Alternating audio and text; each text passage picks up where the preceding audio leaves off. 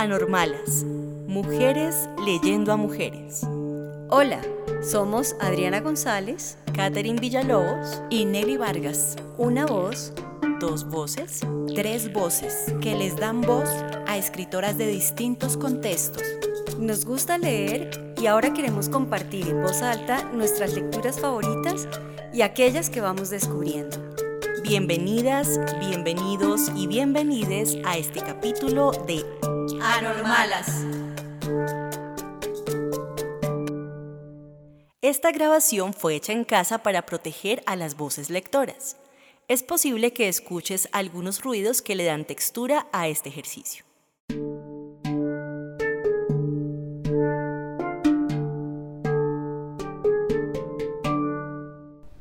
Hoy leeremos a Catherine Poncol, escritora, docente y periodista francesa, considerada como la segunda escritora francesa más exitosa después de Marguerite Duras. Destacada periodista y entrevistadora, construyó una saga narrativa a través de personajes femeninos bien definidos y de algún modo heroicos. Estos revelan tanto los roles como las distintas circunstancias vitales de mujeres de alcurnia, clase media, humildes, francesas, pero no por ello menos universales, cuyas existencias reclaman que sean ellas las que decidan su destino. Con la primera entrega de la saga iniciada en 2006, Los ojos amarillos de los cocodrilos, consolidó su papel en las letras francesas y su novela fue llevada al cine en una película homónima grabada en 2012. Hoy leeremos un fragmento de este libro centrado en el personaje Josiane Lambert.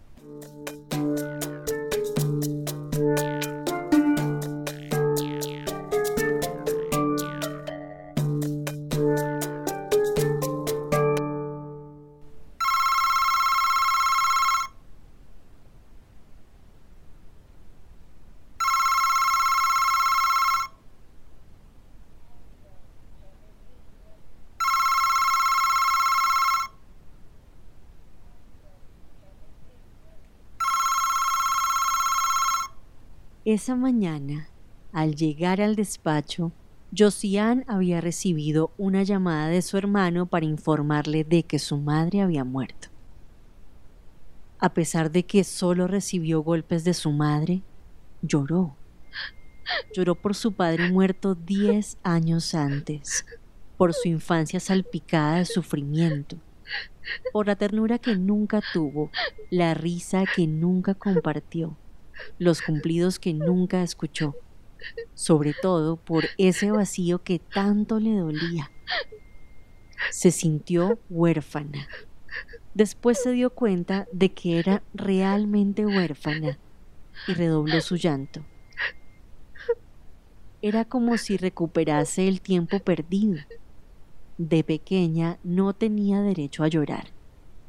Un gesto de llanto y venía la bofetada que silbaba en el aire y llegaba para quemarle la mejilla.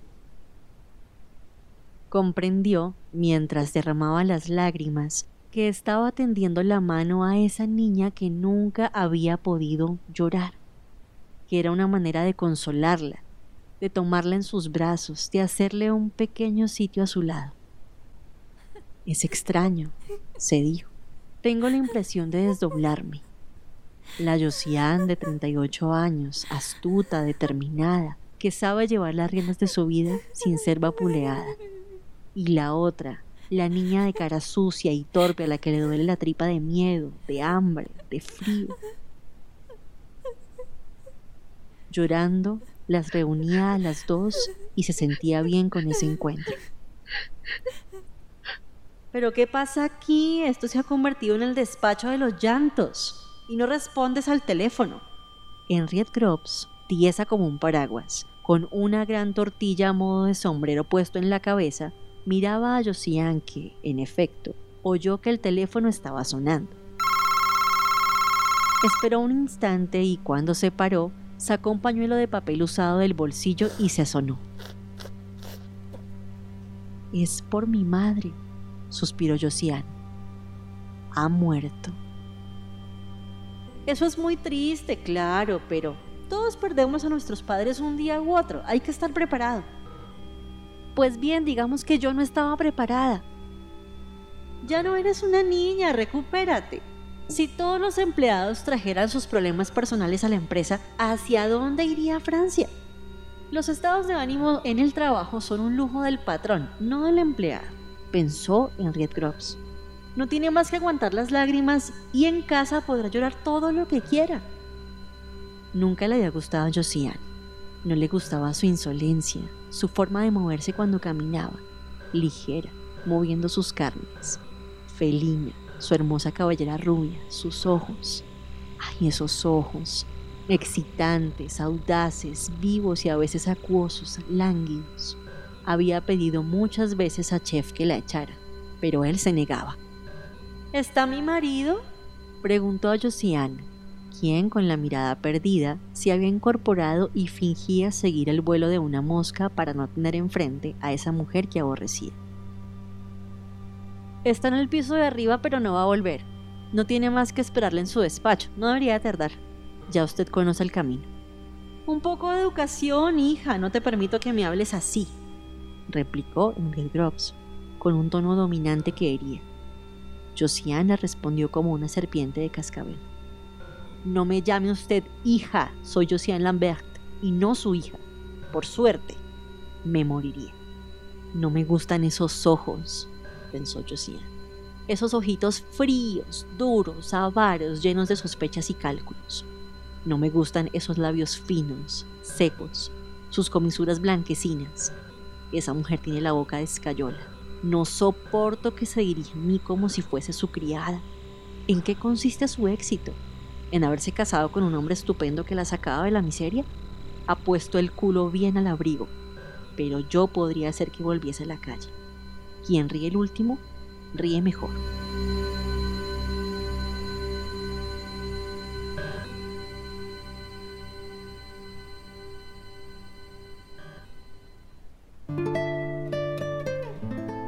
Conocía el valor de los hombres. No esperaba que la defendiese. Le había visto demasiadas veces salir temblando de una entrevista con la escoba. No esperaba nada de él quizás dulzura, ternura cuando estaban en la cama.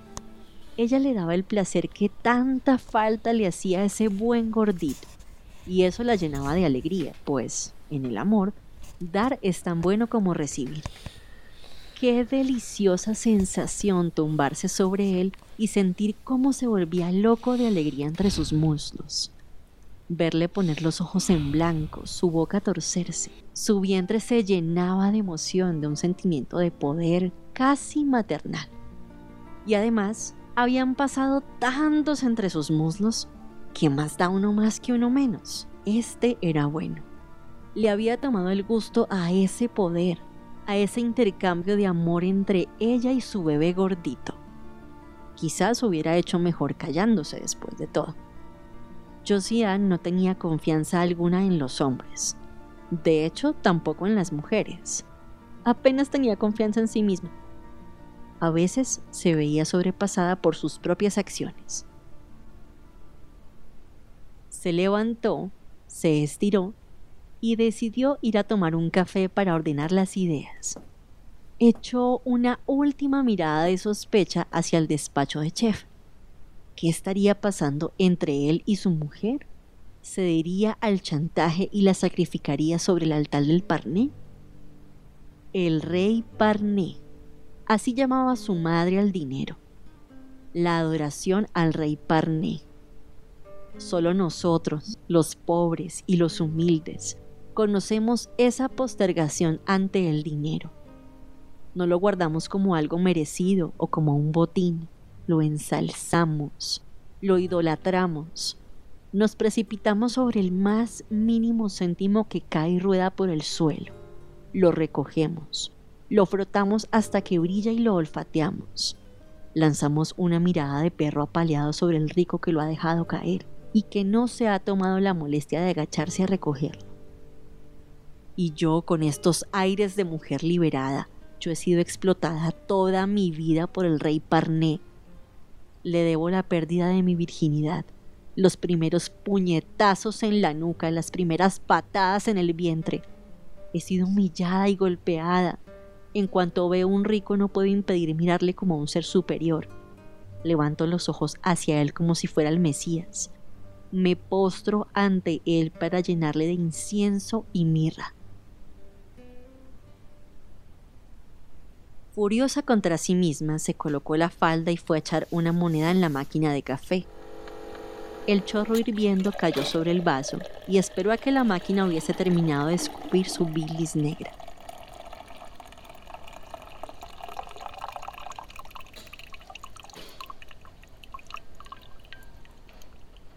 Agarró el vaso con las dos manos y disfrutó del calor que desprendía. ¿Qué haces esta noche? ¿Vas a ver al viejo? Era Bruno Chaval.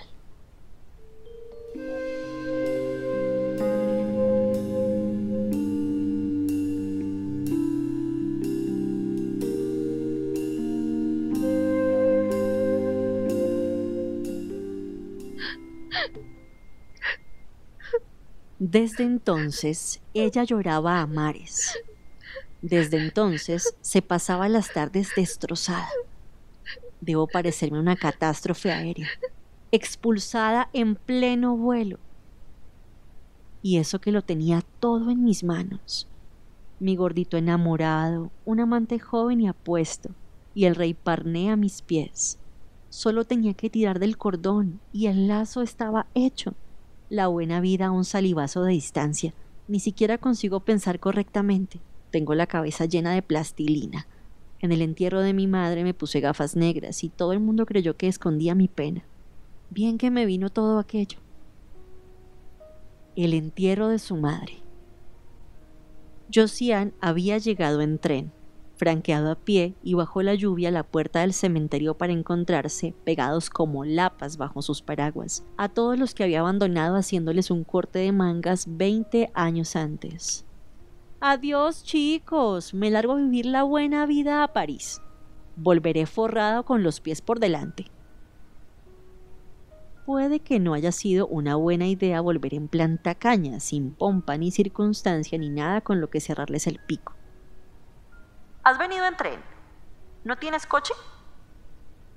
El coche en su familia era lo más, el signo de que se había llegado, de que dormía en el elicio, de que se tenía éxito.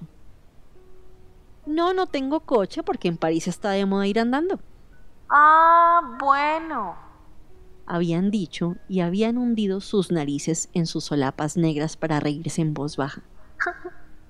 No tiene coche, no tiene coche. Menuda gorda inútil. Ella les había dejado a un lado de un golpe seco y se había acercado al nicho donde habían colocado la pequeña caja con las cenizas. Saltaron las alarmas. En fin, todo se había mezclado y la bañera se había desbordado. Marcel, mamá, chaval, nadie, estoy sola, abandonada, sin dinero, sin expectativas, fracasada. Tengo ocho años y espero el tortazo que me va a caer. Tengo ocho años y las nalgas que dicen bravo de tanto temblar de miedo. Tengo ocho años y el abuelo que entra sin hacer ruido en mi habitación cuando todo el mundo duerme o hace que duerme porque les conviene más. No era por su madre por la que lloraba, sino por ella. debió de ser concebida una noche de borrachera. Siempre había tenido que arreglársela sola y nunca había tenido infancia. Por culpa de esa que se estaban comiendo los gusanos y a la que le importaba un rábano que ella fuese violada, explotada o simplemente infeliz. Menudo negocio. Cuando tenga al rey Parné en el bolsillo me acostaré en el diván de un charlatán y le hablaré de mis viejos. Ya veremos lo que dice. Ella decidió marcharse antes de que comenzaran las estrofas alcoholizadas. No se sabía lo que iba a ocurrir cuando empezaban a empinar. Se peleaban, se desaliñaban, se empujaban, arreglaban cuentas familiares de hacía años, rompían los cuellos de las botellas para utilizarlas como armas. Al cabo de un rato su cabeza comenzó a darle vueltas y pidió que abriesen la ventana. ¿Por qué estás mareada? ¿Te han preñado? ¿Sabes quién es el padre? Estallaron las risas vulgares, un coro de risas en batería, disparadas en todas direcciones, subiendo y bajando de tono y dándose codazos como si fuesen a bailar el baile de los pajaritos. Joder, se diría que soy vuestro único tema de conversación, se encaró antes de retomar aliento. No tenéis nada más de qué hablar. Es una suerte que haya venido porque os habríais aburrido como ostras. Se callaron molestos. No has cambiado nada, le dijo el primo Paul. Siempre tan agresiva. No me extraña que nadie te haya preñado. No ha nacido aún el que se arriesgue a ello. Un hijo. Un hijo. Un hijo de Marcel. ¿Por qué no se le había ocurrido antes? Y encima soñaba con ello. No paraba nunca de hablar de que la escoba había rechazado ese placer legítimo.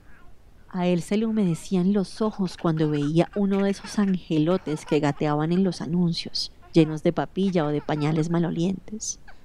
El tiempo se detuvo y se volvió mayúsculo. Los asistentes al banquete de morcillas se detuvieron como si hubiese pulsado la tecla pausa en el mando a distancia y las palabras tomaron forma. Un bebé. Un bebé. Un niño Jesús. Un pequeño y mofletudo Grops con una cuchara de oro en la boca. ¿Qué digo una cuchara? Una cubertería entera, sí, cubierto de oro de arriba abajo, el bebé Dios, qué pocas luces tenía. Eso es lo que necesitaba. Recuperar a Chef, que le hiciese un bombo y después sería inseparable. Una sonrisa angélica se esbozó en su rostro. Su mentón cayó en beatitud y su pecho se expandió en olas temblorosas dentro de su sujetador talla 105C. Dedicó una tierna mirada a sus primos y primas, sus hermanos y tíos, sus tías y sobrinas, cómo les quería por haberle dado esta idea luminosa, cómo amaba su mezquindad, su mediocridad, su jeta alcoholizada. Había vivido demasiado tiempo en París, había adoptado costumbres de señoritinga, había perdido el tranquillo, olvidado la lucha de clases, de sexos y de monederos. Debería venir aquí más a menudo para recibir una formación continua. De vuelta a la vieja realidad, ¿cómo conservar a un hombre? con un polichinela en el cajón. ¿Cómo había podido olvidar esa vieja receta milenaria que engendraba dinastías y llenaba cajas fuertes?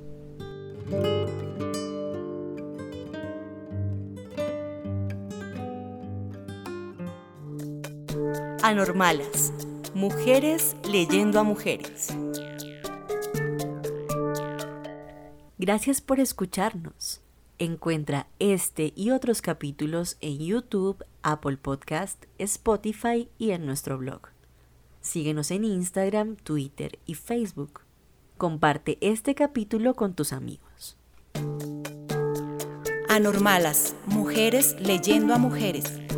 Un podcast con sabor de boca que se te queda en la mente y en el corazón.